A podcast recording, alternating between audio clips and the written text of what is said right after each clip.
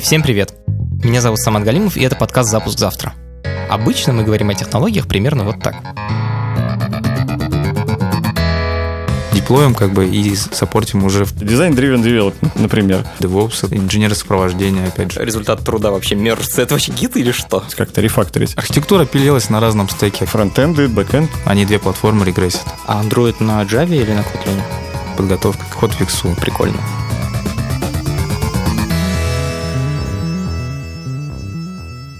Как технический директор я пытаюсь разобраться, как устроены сложные и интересные штуки. Я зову профессионала, с которым можно поговорить простым человеческим языком. Я сам руководил максимум 20 программистами. Сегодня мы говорим с людьми из другой лиги. Александр Чарушников – руководитель мобильной разработки Сбербанк Онлайн, а Ярослав Сизов – главный дизайнер приложения. По объему разработки и количеству сотрудников это уровень Facebook и ВКонтакте. Я думал, что у них должны быть совсем другие проблемы, чем у меня, но оказалось, что конфликты и факапы примерно те же самые, пусть и в другом масштабе. Это подкаст студии «Либо-либо», и у нас есть партнер – сервис онлайн-образования Яндекс Практикум. Если вы хотите стать программистом, дизайнером или дата-сайентистом, идите на сайт Яндекс Практикум и учитесь. Меня зовут э, Чурушников Александр. Я лидирую несколькими командами платформы, которые обеспечивают производственный процесс для всех остальных продуктовых команд. Э, лидирую мобильную компетенцию в банке, в том числе и как лидер комьюнити мобильных разработчиков в банке. Попробуй перевести для моей мамы. Ты глава разработки приложения Сбербанк онлайн, мобильной разработки. С технологической точки зрения, да. Окей, то есть ты не принимаешь, может быть, решение, что мы будем делать, но как вы это да, сделаете? Это, да, да, это, это ко мне, ты. да. А сколько мобильных разработчиков в компании? Я даже не знаю точно цифру, но над э, Сбербанк онлайном работает э, больше 300 разработчиков под это... каждой платформой. И iOS там в соотношении где-то 50 на 50, где-то 150, да, там плюс-минус, и Android. Окей. А, меня зовут Ярослав Сизов, я лидер дизайн-кластера, который делает Сбербанк онлайн. Вау, подожди, тут три слова, уже два незнакомых слова. Лидер и кластер, что это значит? Лидер дизайн. А, кластер – это некое объединение из нескольких команд. Ну, по-простому, у нас есть своя внутренняя система нейминга отделов. Ну, то есть, если в какой-то нормальной организации, наверное, это называлось бы отдел. Вот приложение. В нем есть несколько экранов. Несколько тысяч экранов. Вот я вижу сходу, типа, главный экран, и несколько, ну, там еще внизу можно переключить. А сколько вообще экранов в приложении? А, мы не считали. А, я, я могу точно, ответить на точно вопрос. цифру, наверное, не знает никто. Да, я могу ответить на этот вопрос так, что два года назад, вот когда я пришел в Сбер, а, у ребят, у дизайнеров была попытка сделать карту экранов, которая закончилась неудачей. Ну, то есть они ее сделали единоразово до какого-то уровня, а потом бросили, потому что это невозможно поддерживать, и это бессмысленно поддерживать. Ну, то есть нецелесообразная трата ресурса на то, чтобы посчитать количество экранов. А сколько там каких-то функциональных блоков изолированных? Вот я так понимаю, вот металлы, например, или кредиты – это вот отдельный функциональный блок. Вообще, как вы внутри себя их делите? Тут Саша лучше расскажет как раз. Ну, смотри, вот, допустим, как принято понимать продукты мобильные, да, то есть мобильное приложение. Обычно это просто цельный продукт, и его делает, скорее всего, одна какая-то команда, у которой есть там ресурс разработки и всего остального. Ну, условно, я когда да, хочу условно. приложение, я беру одного мобильного iOS-разработчика, одного Android-разработчика, да. и они за две недели пишут первую версию. Все вот верно. Вот. А теперь, если зайти внутрь, и поделить весь тот функционал, который есть, на какие-то выделенные куски кода. Там, ну, не, не только кода, а в принципе функциональность. Там карточки, вклады, кредиты, история операций. И каждый вот этот раздел делает отдельно независимая команда. Зачем? Для того, чтобы не привязываться, то есть у нее, там, можно сказать, в какой-то степени независимый релизный цикл, она может релизиться там, и дальше развивать свою функциональность. Она выводит не только как бы в мобильном приложении, эта же команда, она выводит в других каналах, там, в вебе, в банкомате какие-то части Во, выводят. Подожди, то есть есть чуваки, которые делают, например, кредит, ну, какую-то часть кредитов или там металлических счетов, и они, эта же команда релизит и в мобильное приложение, и в вебе Предполагается, да. В этом цель как бы конечная. А сколько людей Это... в команде такой курс? Она, видимо, курс-функциональная, да? Да, она курс-функциональная. По нашей модели она, по-моему, не больше От 9 8 человек. 13. И вот в этом плане есть 8 а, человек там, или 10 пускай. Угу. Кто им ставит задачу? Вообще, какой у них релизный цикл? Вот я просто не очень понимаю. Ты говоришь, за кусочек этого приложения отвечает отдельная команда. Она что, его каждый релиз изменяет? Не каждый релиз, но они постоянно участвуют в его улучшениях. То есть они его... Что это значит? Ну, то есть они добавляют какую-то функциональность или исправляют, там, они работают а, с UX-исследованием, они работают над, над качеством пользовательского опыта, над качеством мобильного приложения, над фичой. Если и... бы я был бизнесменом, я бы как бы это купил. Ты можешь привести какой-то пример как бы конкретного, Хорошо, пример. Что, вот что они в... зарелизили версию там процесса оформления кредита. Ага. Вот реальный пример, да. Он ну, совсем такой стрёмненький, назовем так, там, неудобный для пользователя, да, в плане там заполнения каких-то полей данными, там, а они решили, что вот они зарелизили, клиенты начали пользоваться, оставляют какую-то обратную связь. Вот. Дальше команда это все агрегирует и начинает э, обрабатывать. То есть какие-то вещи попадают как приоритетные задачи, там, если прям critical, клиенты не могут оформить кредит. Они начинают отбирать свои бэклоги и исправлять, либо изменять процесс таким образом, чтобы он стал более удобен для клиентов. То есть они измеряют там конверсию, в том числе, как клиент на каких-то шагах отваливается по данным, то есть переходом между экранами. Ну, смотри, есть, есть некий набор базовых потребностей. Я попробую, Сашу, дополнить. Первая там потребность, наверное, это вот у человека это, в принципе, жить на что-то как-то. Но с функционалом то же самое. Есть необходимость иметь функционал в приложении. Клиенты просят, говорят, хочу погашать кредит онлайн, не ходить ногами в отделение. Это MVP. MVP – это минимум viable product, то есть самый простой необходимый функционал, который надо выкатить в первую очередь. Потом ребята выпускают MVP, смотрят на свою анкету, она получается очень длинной. Ее надо заполнять, допустим, допустим, абстрактные цифры, 4 минуты. И после этого все равно надо ходить в отделение. Они работают над тем, чтобы не надо было ходить в отделение, потом работают над тем, чтобы уменьшить количество шагов в этой анкете, потом смотрят на конверсию, допустим, следующие шаги, которые они совершают, чтобы больше пользователей доходило до конца. Подожди, ты вот первый шаг, который ты сказал, это же вообще бизнес-процесс. Это то, как это какая-то очень глубокая вещь внутри банка. Мне казалось, что я говорю с людьми, которые делают только фронтенд условно. А, а есть какой-то бэкенд банковский, который, в который вы вообще не лезете. Ну смотри, Архитектура банка, она достаточно сложная. То есть внутри банка есть множество различных систем автоматизированных, там тот же процессинг и куча-куча разных других, там платежные профили клиентов и много-много чего еще, да. У них есть, естественно, там свои команды, которые поддерживают эту историю, разрабатывают какие-то там по входящим требованиям, это внутри. Есть э, у нас там э, институт архитекторов таких, которые а, Звучит про... уже страшно. Да-да, я тоже испугался. Институт архитекторов, так что. Ну, в общем, есть архитекторы, которые проектируют как бы место расположения, интеграции между системами, в том числе там рассчитывают какие-то параметры, как правильно интегрироваться. Обычно все же программирование можно объяснить простыми словами. Да. А когда как бы такое, я понимаю, что ну, это хорошо, давай. продажа для бизнесовых чуваков. Типа, мы тут не просто про код пишем. Давай с точки а зрения мы... техники, давай по хардкору. Архитектура пилилась на разном стеке, как бы имеет разный жизненный цикл и куча всего, что как бы не очень хочется поддерживать, да потому что она там запилилась давно, у нее очень негибкая история. Протухло, да, никто не хочет. Совсем интеграция стрёмная, как бы никто не хочет с этим интегрироваться, но это надо поддерживать потому что, условно, это либо ядро, либо где-то рядом, как бы и надо как-то не то что поддерживать, а еще и масштабировать. А с учетом того, что там банк очень сильно растет, с точки зрения продуктов, он хочет больше выпускать крутых продуктов для клиентов. И он упирается в мощности текущие. Поэтому придумываются различные дополнительные решения, которые там, ну, то есть ресурсы на то, чтобы переписать, будет скажем так, too much для того, чтобы а, дальше продолжать масштабировать эту систему, они могут рядом сделать. Еще одну, Я понимаю, похожую. о чем ты оборачиваем и, просто еще да, одним уровнем. Еще одним уровнем. И таких уровней внутри банка, потому что в банке реально много систем, их надо как-то связывать. И в этом надо, понимаешь, понимать, как бы ориентироваться, то есть ориентирование в хаосе там в каком-то определенном, да, это структурировать как бы. И это роль архитектора. Э, я начал ресерчить, типа, что, как у вас устроено. И вот, по-моему, я тебе, Саша, позвонил, и ты сказал, ну, у нас там типа 110 команд. И я в этот момент понял, все, бинго, как бы это нужно точно делать, потому что до этого у нас в подкасте было много разных разработчиков, стартаперов, классные ребята, но у них у всех команды это там 25 человек. Меньше 50 человек в компании в целом. У нас в подкасте впервые люди, которые управляют командами там 110. Ну, там 110 команд, это вообще, мне кажется, это объем Facebook, Гугла, это вот да. примерно в этой весовой категории. Все верно. И все-таки я не до конца понял про 110 команд. Там же нет столько фичей. Я просто пытаюсь понять, чем они все заняты. Мы когда с тобой созванивались перед записью этого подкаста, я сказал, что не люблю разглашать эту цифру, потому что все сразу начинают к ней цепляться и говорят, а чем вы там занимаетесь? 110 команд, ха-ха, зачем вам это нужно?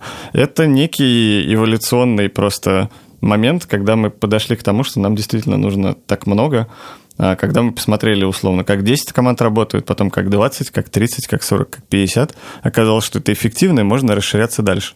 А зачем нужны 110 команд? Тут нужно понимать, что эти команды, они не постоянно живущие. Это команды, которые за всю историю вот Сбербанк онлайн занесли туда какую-то фичу и сделали это, если я правильно А. понимаю, в своем, в своем модуле. Да, Подожди, то есть, получается, прямо сейчас может работать там Да. меньше. Ну, Да, всё верно. 40-50. Одновременно А, никогда вот- не работает Вот поэтому я говорю, что между релизами бывает там количество фичей разное. Не, ну как, какие-то команды распускаются, какие-то появляются. Это же живой процесс. Тут нужно понимать, что просто если ты родил какой-то функционал, он нуждается в поддержке.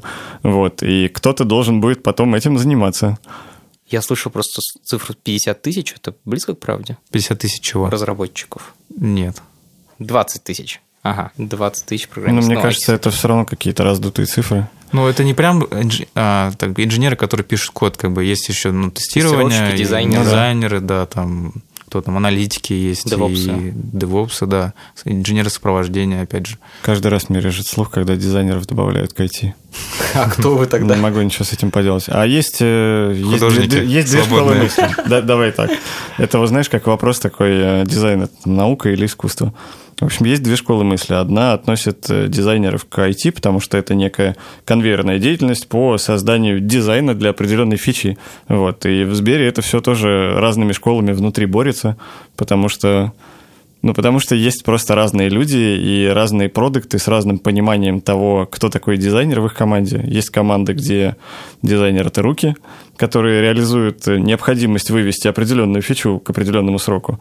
А есть команды, где дизайнер — это некий визионер, который там руку об руку с продукт-оунером определяет некую стратегию развития продукта. Слушай, а можно вот я вот прям Мо- нужно. открою приложение Давай. и спрошу тебя, вот есть приложение, в нем во-первых, вот, кстати, он говорит мне «Добрый вечер, Самат», и там такая осень и вечер, и вот это все красиво. Я правильно понимаю, что вы это позаимствовали у N26? Нет. Это такой немецкий банк, а, Нет. очень модный, типа немецкого революта. Ну, я, я знаю этот банк, но, честно тебе скажу, не заимствовали мы этого. Вот, и это будет даже не, не ложь, потому что история с э, «Добрый день» или «Добрый вечер, Самат» или Ярослав или там Александр, она в Сбере много-много лет, и Сейчас есть там тренд на персонализацию. И мне кажется, это одна из первых персонализаций, над которой начали публично смеяться и выражать какое-то эмоциональное мнение. То есть это пример, наверное, ну, не знаю, хочется сказать, первый пример эмоций в банковском интерфейсе в России. Вопрос не про то, что типа вы это сперли, у меня вот Ага. такой мысли совсем нет. Скорее, чем вы вдохновляетесь, какие референсы берете.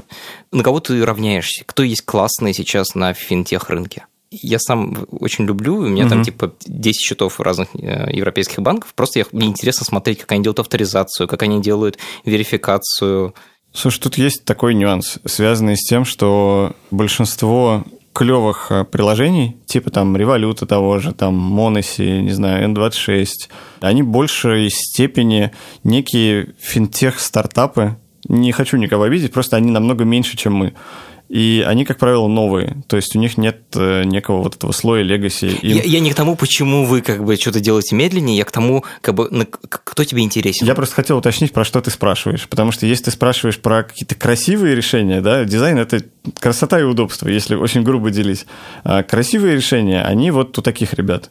Удобные решения, они у больших ребят. Ну, Почему? есть- Как ты вообще, как ты можешь говорить, что есть красиво и удобно? Это же дизайн уже про удобство, а не про нет. эстетическое. Если я н- хочу не только. эстетическое, я как бы в музей иду. Есть масштабируемая красота, есть немасштабируемая. Вот, условно говоря, нам нужна масштабируемая красота, потому что 110 команд или там, не знаю, бесконечное количество функционала – это не шутки. Вот приложение... А, вот история. Вот я сделаю pull refresh, у меня закрутилась ios посмотрим. эта штука. Это вот что такое?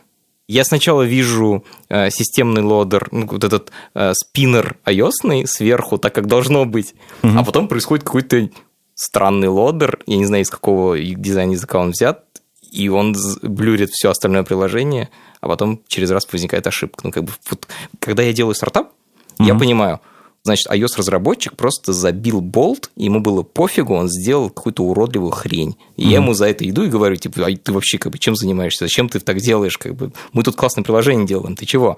У вас как это происходит? Вот ты как бы такое видишь, или тебе это окей? А, я не могу тебе сказать, что мне это окей. Я первые дни, месяцы, там, год, наверное, когда я пришел в Сбер, я сначала никого не знал, естественно, потом наступает период, когда ты всех знаешь, и всем начинаешь писать о самых мельчайших багах. Вот. И оказывается, что у людей это все есть. Они далеко не дураки.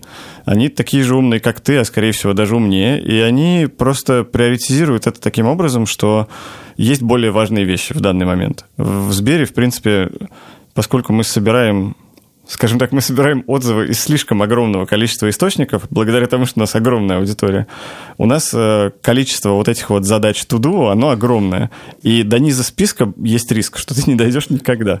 Ты говорил про отзывы. Угу. Мне тут очень интересно, как вы делаете работу с отзывами в App Store, потому что их, скорее всего, очень много.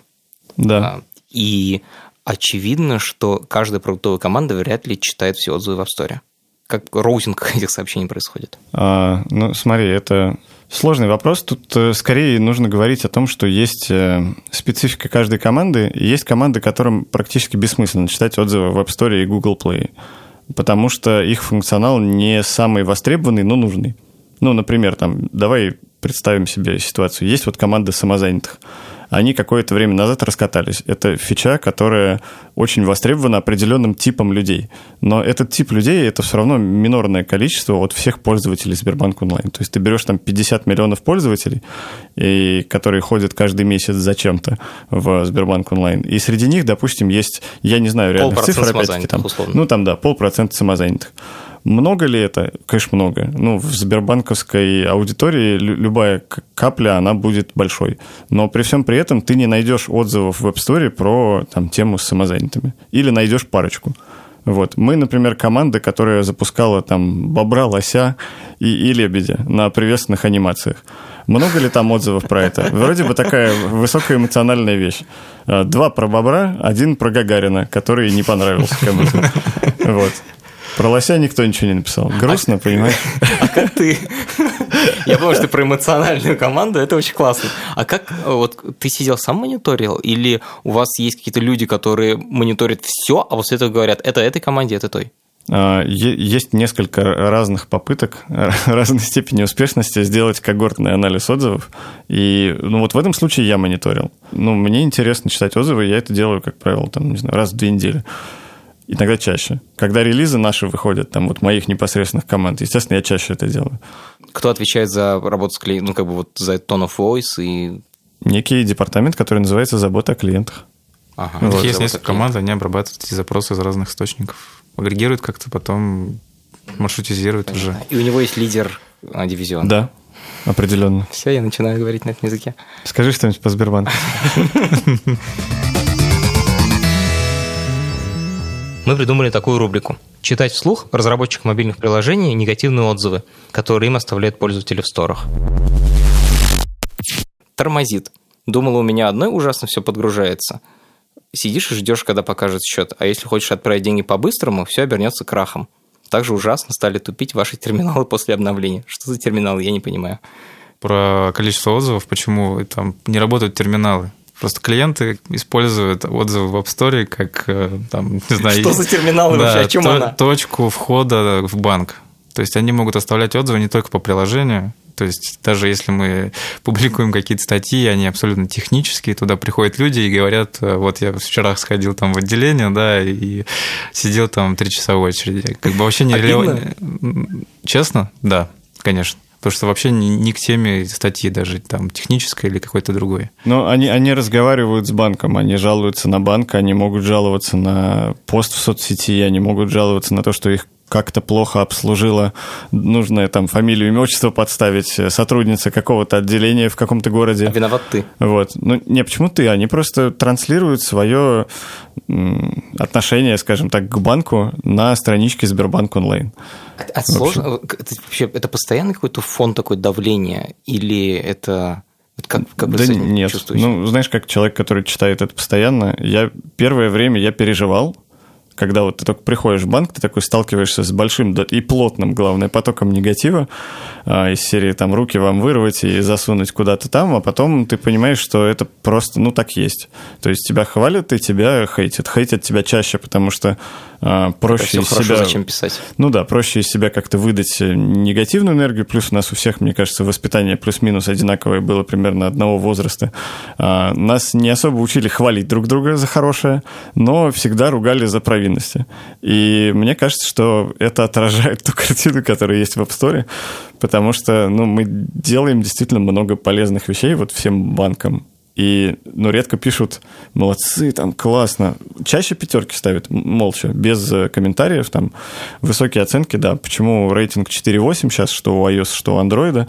Потому что, ну, очень много оценок положительных. Но вот э, текстом написать какую-то похвалу за что-то определенное – мне больше всего запомнилась э, похвала в адрес, э, опять-таки, конкретного сотрудника, конкретного отделения в каком-то городе.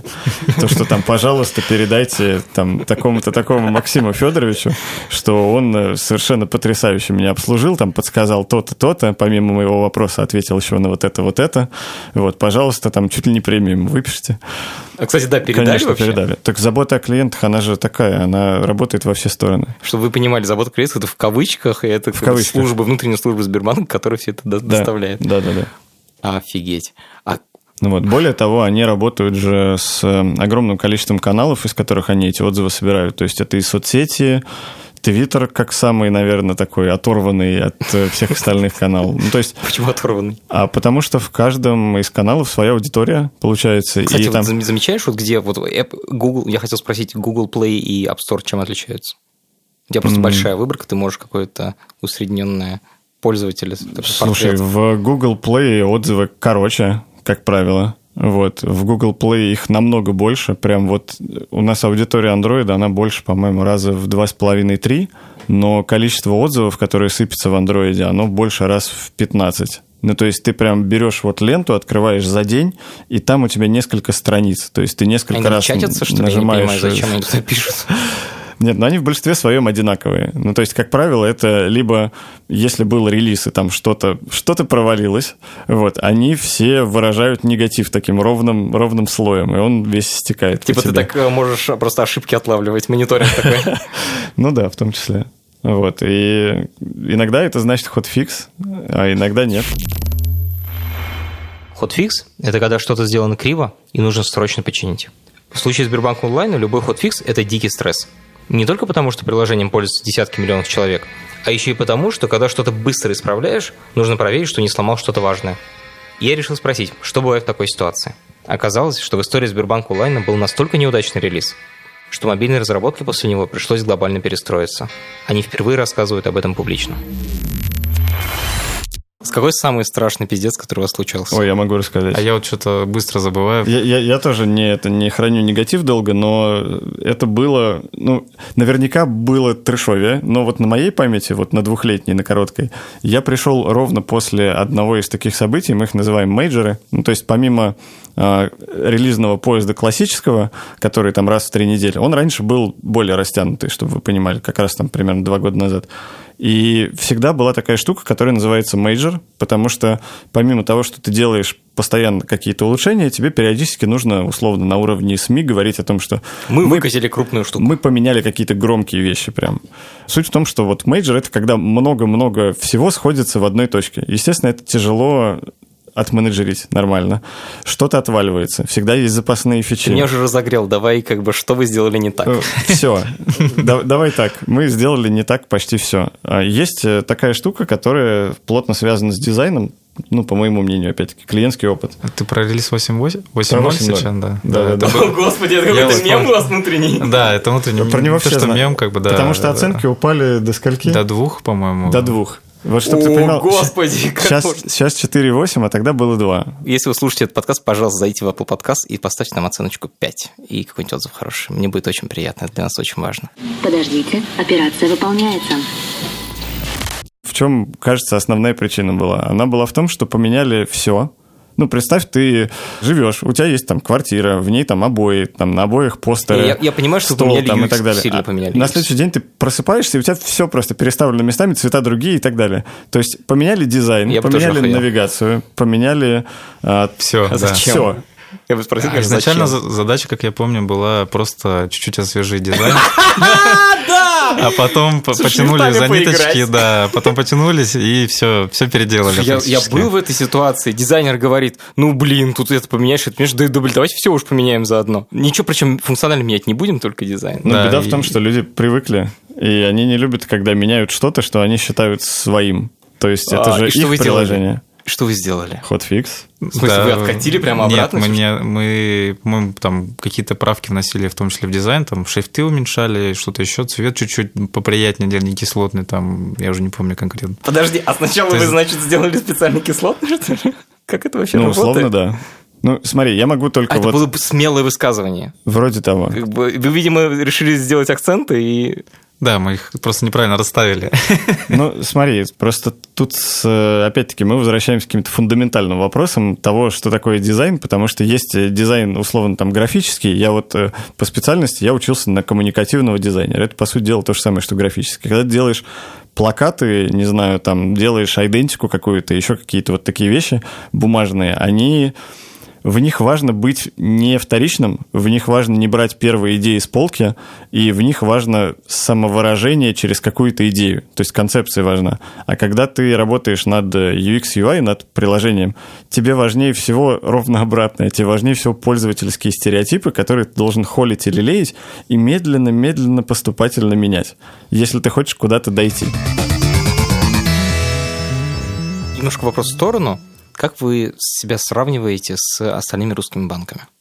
Условно, Альфа и Тинькофф, они такие же сложные или нет? У них масштабы разработки меньше. То есть они рассказывают, у них порядка там 20-25 человек на Меня приложение. время очень сильно смущает то, что ты говоришь, у нас масштабы разработки, ты в людях это измеряешь.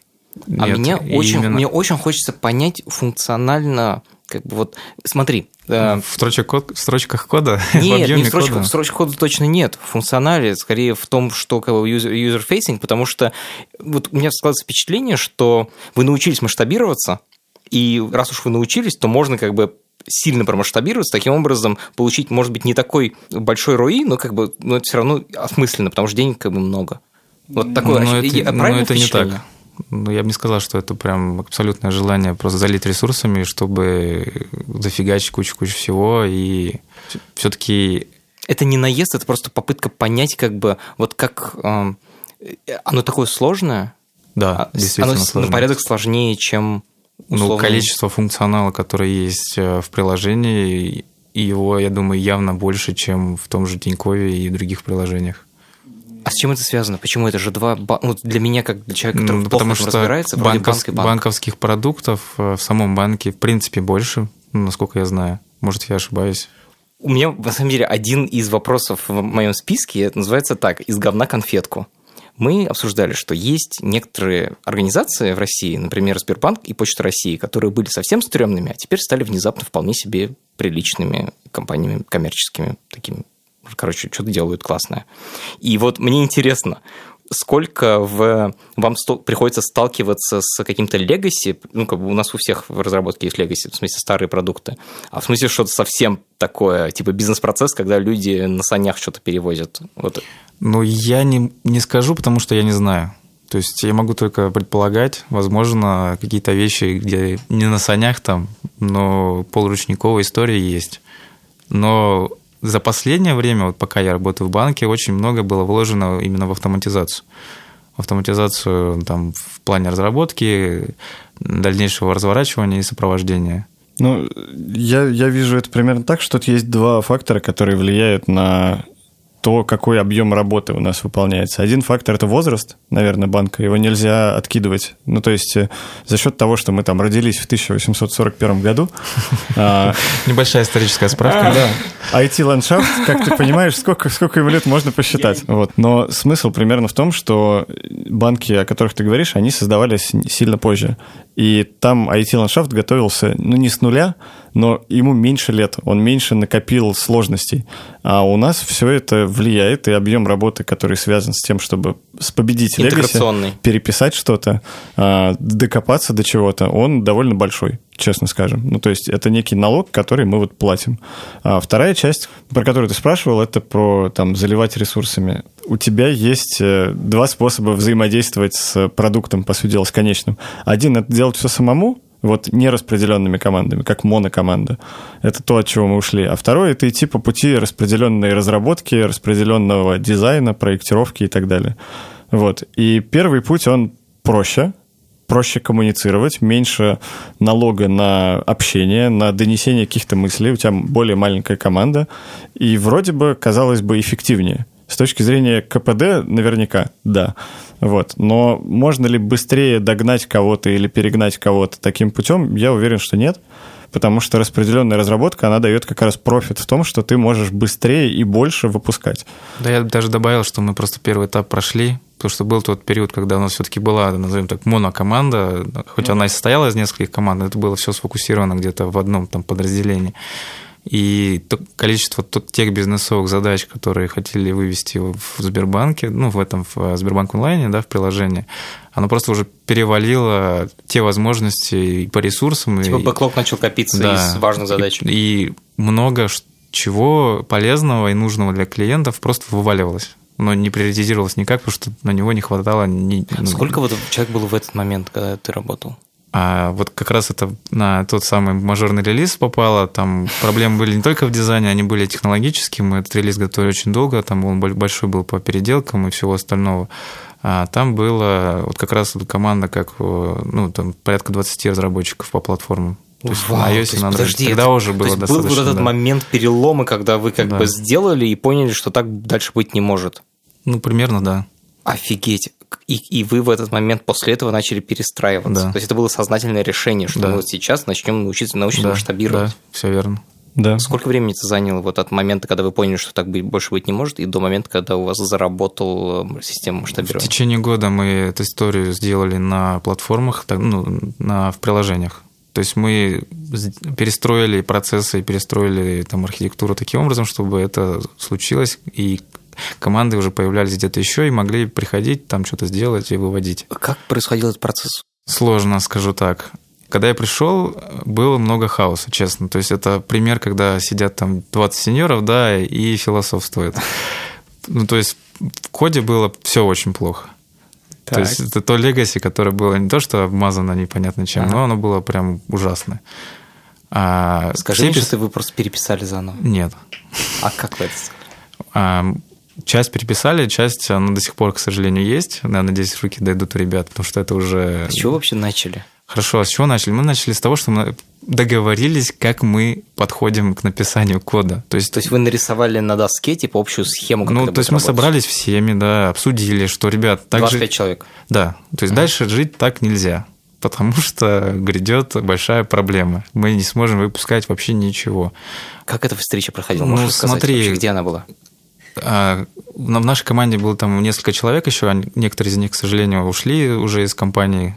Там был явный лидер, конечно, там по каким-то направлениям. Но мы это делали команда, там, команда заинтересованных лиц, назовем так. То есть самые активные Сколько ребята, там человека три, там четыре. И просто вот как раз эти люди, они очень сильно вложились в этот запуск релиза, вот это мажорного релиза. Да, они поняли, что они просто ну, фигачили там, там, не знаю, не сутками, но очень долго, там, продолжительно, просто фигачили для того, чтобы этот релиз случился. И как он, когда он случился, и бизнес, конечно же, понял, что так жить нельзя, да, что надо что-то менять. И мы со стороны IT тоже начали какие-то изменения вводить, там, ввели какие-то правила, там, код конвеншены, там, заключили какие-то контракты друг с другом, что мы идем в этом направлении, все ок, там ок, и все, начали постепенно, так скажем, называть, ну, закручивать гайки. Ну, так получилось, что мы, когда высадились в компанию как раз вот в этот период времени, вот как раз случился этот мажорный лист, который готовился полгода, мы попали в те команды, которые, назовем так, разгребали лопатами это говно, которое там было, да, при, э, После хорошо... релиза? Нет, во время релиза. Так. Прикладывали максимум Ага. сил, чтобы этот релиз случился. И мы в постоянном контакте были друг с другом. То есть мы как бы знали, что дальше надо делать. То есть э, даже, не знаю, с простого там... Я пришел там из другой компании изначально, где там какие-то практики были, да. Я пришел сюда А в, в нет. определенном ожидании, да, что тут будет как бы хорошо, как минимум, да, вроде большой там проект, банк и так далее. Но немножко разочаровался, да, в таком, даже не разочаровался, а очаровался. Что? А- очарован был С чем? Пиздецом? масштабами. Вот, и после того, когда этот эффект э, прошел, очарование, примерно стало понятно, что нужно сделать. Там и автоматизировать, и тесты начать писать как бы на код. А вы были трое новых чуваков или... Ну, Там не, не совсем трое, там было двое новых чуваков, несколько старых, которые как бы это поддерживали, но по каким-то причинам не могли про- пропушить. как Изначально бы. пропушить. Да. А у тебя был кредит доверия? Нет. Тебя брали как сеньора? Как вы как бы это все? Я даже ну, не как сеньор, наверное, как медлового чувака, там, не знаю, просто как-то так случилось, как бы мы Вот вы правильно, втроем мы, мы- дальше? мы правильные вещи, наверное, задвигали, как бы. Погоди, вот вы втроем договорились. Хорошо, Не- что дальше? Не, мы сначала договорились внутри, как бы говорили, что да, да, действительно это надо, потом мы собрались всеми, как бы просто кинули там неформально. Кинули, ребят, давайте, вот, короче, полный трэш, Мгм. давайте что-то менять. У нас же как работает? То есть набросил, предложил, сделал. Вот по такому треку идешь, короче. Хорошо, хорошая модель. Это очень большая, я так понимаю, работа по рефакторингу. Вот это слово Всё верно. Ты да, своим примером, то есть-. Подожди, а у тебя бизнес приходит и говорит, чуваки, вы сделали плохой релиз, сделайте хороший. А ты им объясняешь, мы сейчас фичи продуктовые не будем делать, нам нужно тут все переделать. Ну, Как в это? любом случае какой-то баланс. Они понимали, что а, бизнес вот на тот момент был готов как бы Вы его, вложиться. вы его как бы смазали тем, что был очень плохой релиз. Типа того, да. Класс. Ребят, типа вот плохой релиз, мы знаем, что надо исправить, дайте нам условно время, мы это сделаем, как бы и вас не подведем, и мы это сделали. И сколько вам дали год прямо на то, чтобы этим всем заниматься? Но мы это, да, запланировали примерно на год, и по результатам как бы... Охренеть, как вообще я ни разу не встречал, чтобы в айтишной структуре ты мог сказать, типа, у нас проблема, дайте Не, ну, нам год. Конечно Да же, мы параллельно год, пилили фичи, естественно, без этого никуда. Как бы мы продолжали А. заниматься продуктовой разработкой, но при этом мы большую часть сил тратили на то, чтобы платформа случилась, и она случилась. Очень круто. Здесь- а про, вы про это рассказываете, кстати, нет? Не, про, именно про переход, про детали мы не рассказывали еще. Потому что, мне кажется, самое интересное, вот как бы как из монокоманды перейти в мультикомандную систему, это такой священный грааль. Как бы. У многих просто людей, с которыми я сталкиваюсь, есть такая проблема, что вот у них одна команда, им нужно этим мучиться делать две команды, три команды. Это муч- мучительный самое и сло- долгий процесс, Да, это кажется. очень долго, и самое сложное это, опять же, культура, выращивание культуры и и зона ответственности за именно за тот продукт, который ты делаешь. Потому что ну, это не всегда работает, и не везде, как бы неоднородно в любом случае. Ты, ты должен в это постоянно вкладываться. Скажи, пожалуйста, как это выглядело с точки зрения дизайна? Вот программист, как бы у них идея новая в голову м-. Могу рассказать. С точки зрения дизайнеров я не застал с самого начала, потому что меня не было вот в момент релиза. Он случился, по-моему, летом где-то. Я Нет, пришел релиз случился в феврале. в феврале. Я помню, да, я много ресурсов вложился. А, В общем, я пришел сильно позже, когда модель уже начала работать. По дизайнерам, чтобы ты понимал, там условно было, была монокоманда там из порядка 10, наверное, человек, 10, 12, 13, 14, 15. То есть прямо комната дизайнеров, как бы, а программисты отдельно. Я пришел, комнаты уже не было, поэтому не могу тебе рассказать. Стены разрушили. Врать не хочется. В общем, были уже отдельные команды, и дизайнеры были распределены по командам. Где-то были платформенные команды, где их было там по три человека, да, где-то были продуктовые, где был один человек на несколько команд. Вот. И потом эта штука начала расти, вот это уже было все при мне. Мучительный процесс, надо сказать, потому что, во-первых, человеческий фактор, люди сидели вместе, а, объединенные Дизайнер. одной компетенцией, говорили друг с другом, шутили там свои дизайнерские шутки, А теперь у тебя аутисты-программисты рядом сидят без да, меня. да, и вот это вот самая странная, наверное, история, которая, ну, на мой взгляд, она лечебная. Потому что ты понимаешь, что есть другие люди, у которых свое видение того, что ты делаешь. И вот это, наверное, самая болезненная сторона перехода к командной работе, к распределенной разработке, потому что у тебя, по сути дела, есть ну, некая связь команда вокруг тебя, где все других ролей. И у тебя есть связь компетенция, которая перпендикулярно этому всему лежит. И вот с командой ты общаешься часто, с компетенцией там чуть реже. И вот это, я думаю, было довольно болезненно. А потом эта штука начала расти, появились некоторые принципы, там методологии, я уверен, так же, как и в разработке. В дизайне тоже есть э, там базовые принципы какие-то, которые мы начали масштабировать и говорить, что вот у всех так. Вот. Та же самая дизайн-система – это, по сути дела, способ описать эти принципы. Они, кстати, публичная? Нет, не публичная. Ну, у, у нас нет в этом необходимости горячей, разве что, не знаю, использовать ее как, э, сред- как, э, как способ показать то, что мы там не умственно отсталые. Вот. И у нас тоже есть дизайн-система. Ну, с- точки зрения HR-бренда, А есть сложность с хантингом вообще? А. Есть токсичность бренда? Токсичность, ну, смотря что У ты нас имеешь в виду. Ну, я имею в виду, что как бы, да вы там мудаки сидите. Как бы. На самом деле, да. э, Вот когда вот как раз я высадился, да, вот три года назад, Почему высадился, кстати, такое слово? десантировался. Не знаю. Деформ... Это профессиональная деформация, назовем так. Короче, когда я появился в компании, отношение к бренду было очень такое токсичное, я бы сказал. Когда мы только начали выступать где-то на внешних конференциях, там что-то рассказывать, ну, реакция была тоже до- до- достаточно токсичная в комьюнити, да, во внешнем. Приходили, задавали достаточно странные вопросы. там, Обидные? ну, и обидные в том числе. Например. Ну, конкретно самый яркий вопрос, почему, опять же, то, что ты сказал, столько у вас людей. Тебя обвинят в неэффективности, а Да. потом будут слушать. Да. Вот. Ну, то есть, по сути дела, это уже такой, ага, а почему так много людей? Прищурив глаза спрашивают. Ну, вот раньше, по крайней мере, было так. То есть, э, мало кто понимал, мало было компаний такого масштаба, и это часть проблемы. Мне до сих пор не покидает чувство, что, наверное, можно было сделать эффективнее, но после того, как вы объяснили про то, что это просто проще, ну, как бы, когда ты объяснил, откуда растет корни, то стало вроде понятнее. Да. Ну и вообще, есть чувство, что вы не мудаки, как бы вот это вот очень важно, потому Спасибо. что до Да, этого... спасибо. Смысле, ну, сорян, когда как бы говорят, типа, какие-то чуваки там прогуют, типа, в 300 человек одно ты думаешь, «М, да, наверное, с ним все понятно, как бы.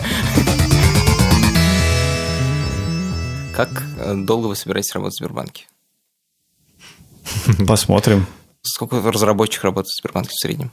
Я вот честно не знаю точные цифры, но по мобильной разработке конкретно небольшая текучка. Мы в основном как бы за счет внутреннего комьюнити и кучи других ивентов стараемся, если люди, люди начинают там рефлексировать или перегорать, вытягивать их там из команд, э, ротировать внутри команд и прям между подразделениями меняем. Иногда даже предлагаем какие-то новые направления, если они есть.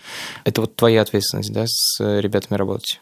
В том числе, да. Ну, как лидеры компетенции, получается. У меня примерно та же самая история. Ну, то есть у нас, э, как это сказать, количество дизайнеров очень быстро выросло за последние там пару лет. Есть э, некие индексы, которые, ну, они, мне кажется, довольно субъективными, но на них можно полагаться. Индекс. Удовлетворенности. Не-не-не, я про Или другое. про Про CSI Microsoft не так давно выложила открытую информацию о соотношении дизайнеров к разработчикам. Вау! Вот, прикинь, и это можно считать, некоторые считают это индексом, а, отражень- отражающим а, принципы human-centered design. Насколько он клиентоориентированный. Вот. И Microsoft за последнее какое-то количество лет он прошел путь от э, 1 к 35 до 1 к 8. И когда ты смотришь на Сбербанк, то этот индекс тоже уверенно растет в последнее время, что не может не радовать. Но есть все те проблемы, о которых Саша сказал, про люди устают в рамках одной команды работать, и этим надо как-то управлять так, чтобы они не уходили, особенно какие-то хорошие кадры. Вот для этого есть ротация, для этого есть там условно пульс какой-то, когда ты человека спрашиваешь не о том, как хорошо он там фичу сделал в формате ретроспективы после там очередного релиза, а ты его спрашиваешь, как жизнь. Ну, это просто стандартный Да. one-on-one. Как да, но проводишь? в больших организациях просто часто об этом забывают. Это как-то затирается между там деловыми какими-то разговорами. И я очень рад, что мы начали этому отдельное внимание какое-то уделять. Как часто Вот. ты их проводишь? А, не реже, чем раз в квартал. Ну, то есть э, можно, можно сильно, сильно облажаться, если ты будешь это делать реже. Вот. Жизнь кипит, организаций много, там IT-компаний, в которые люди хотят уходить. И если ну, там раньше Сбер славился на HR-рынке, там много разных слухов ходило, короче, а, про то, что там зарплаты выше в несколько раз. Это правда? А, возможно, на тот момент. Меня еще не было в Сбере. Я не успел прочувствовать, знаешь. Вот. Могу сказать, что я пришел, мне предложили по рынку ЗП. А какая вообще по рынку сейчас ЗП у программистов и у дизайнеров? Давайте с дизайнеров начнем. От уровня зависит. Ну, есть junior, middle, senior, наверное, да, так же, как Ну у да. программистов.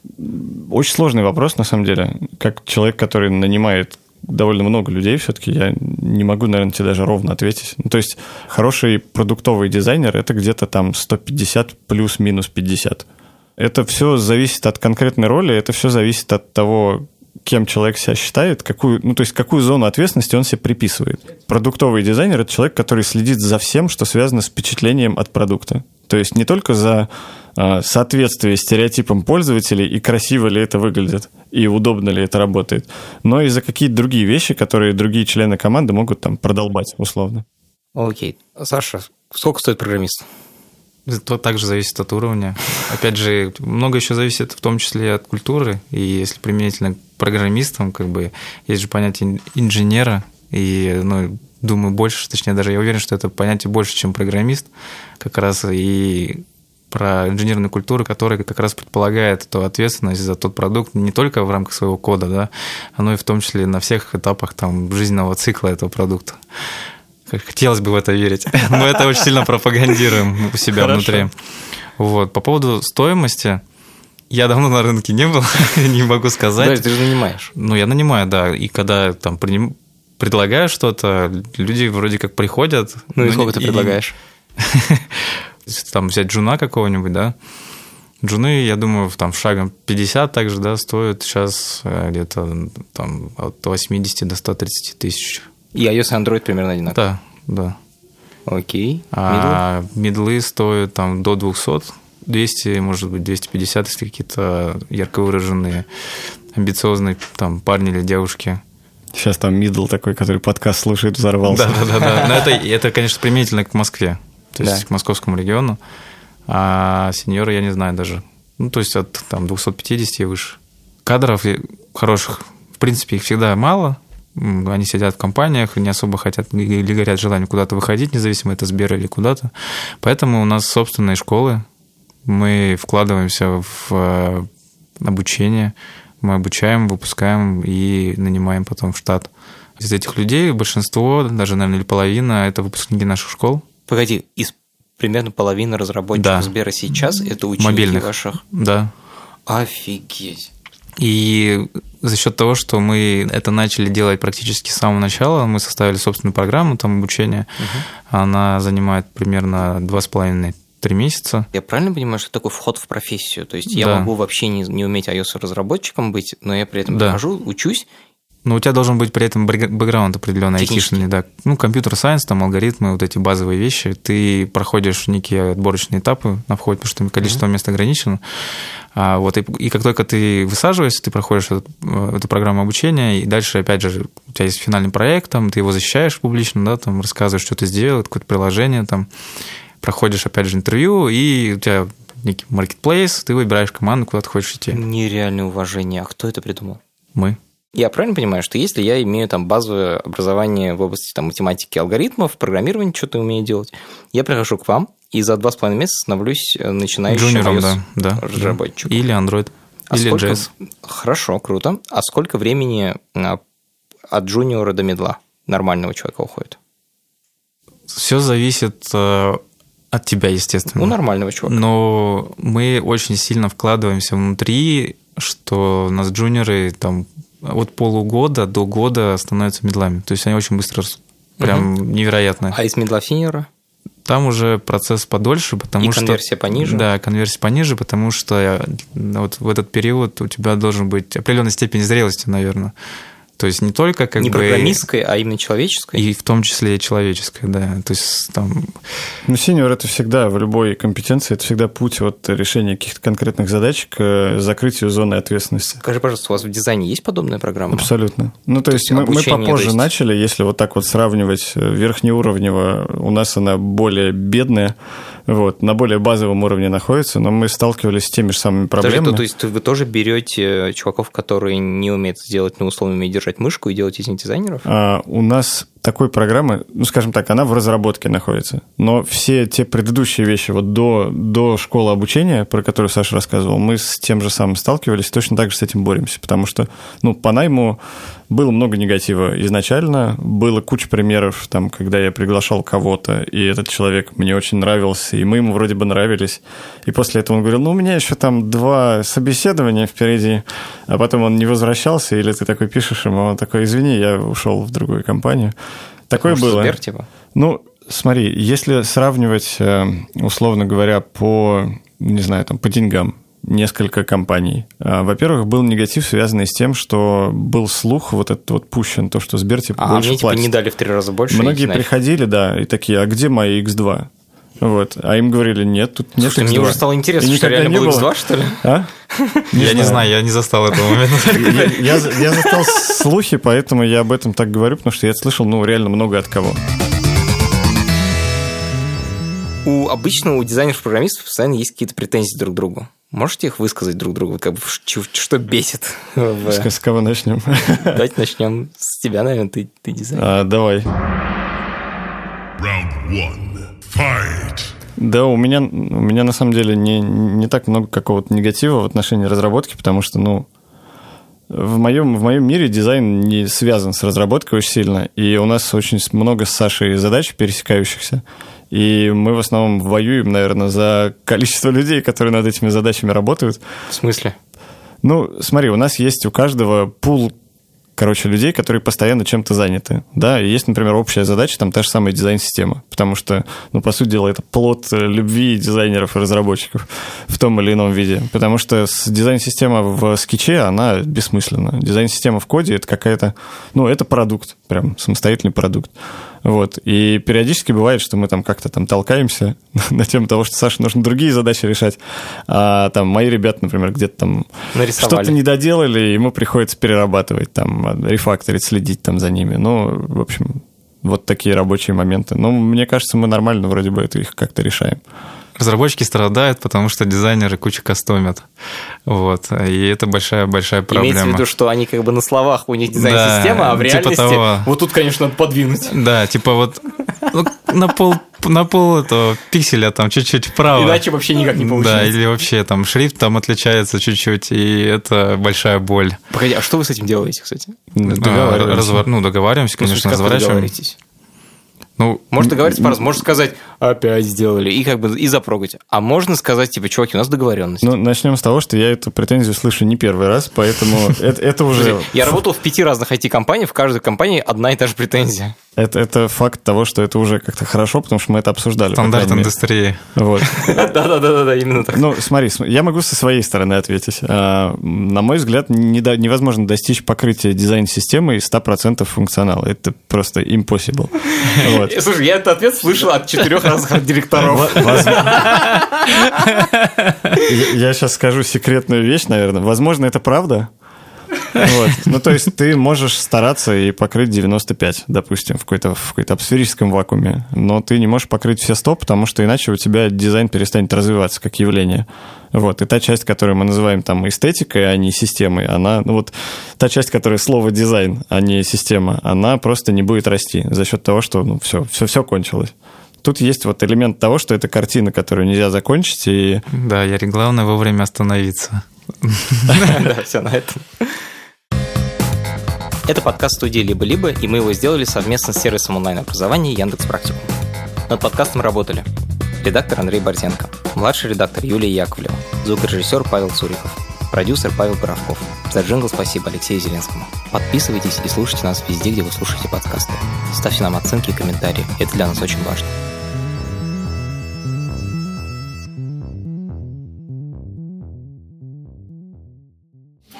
Спасибо за визит.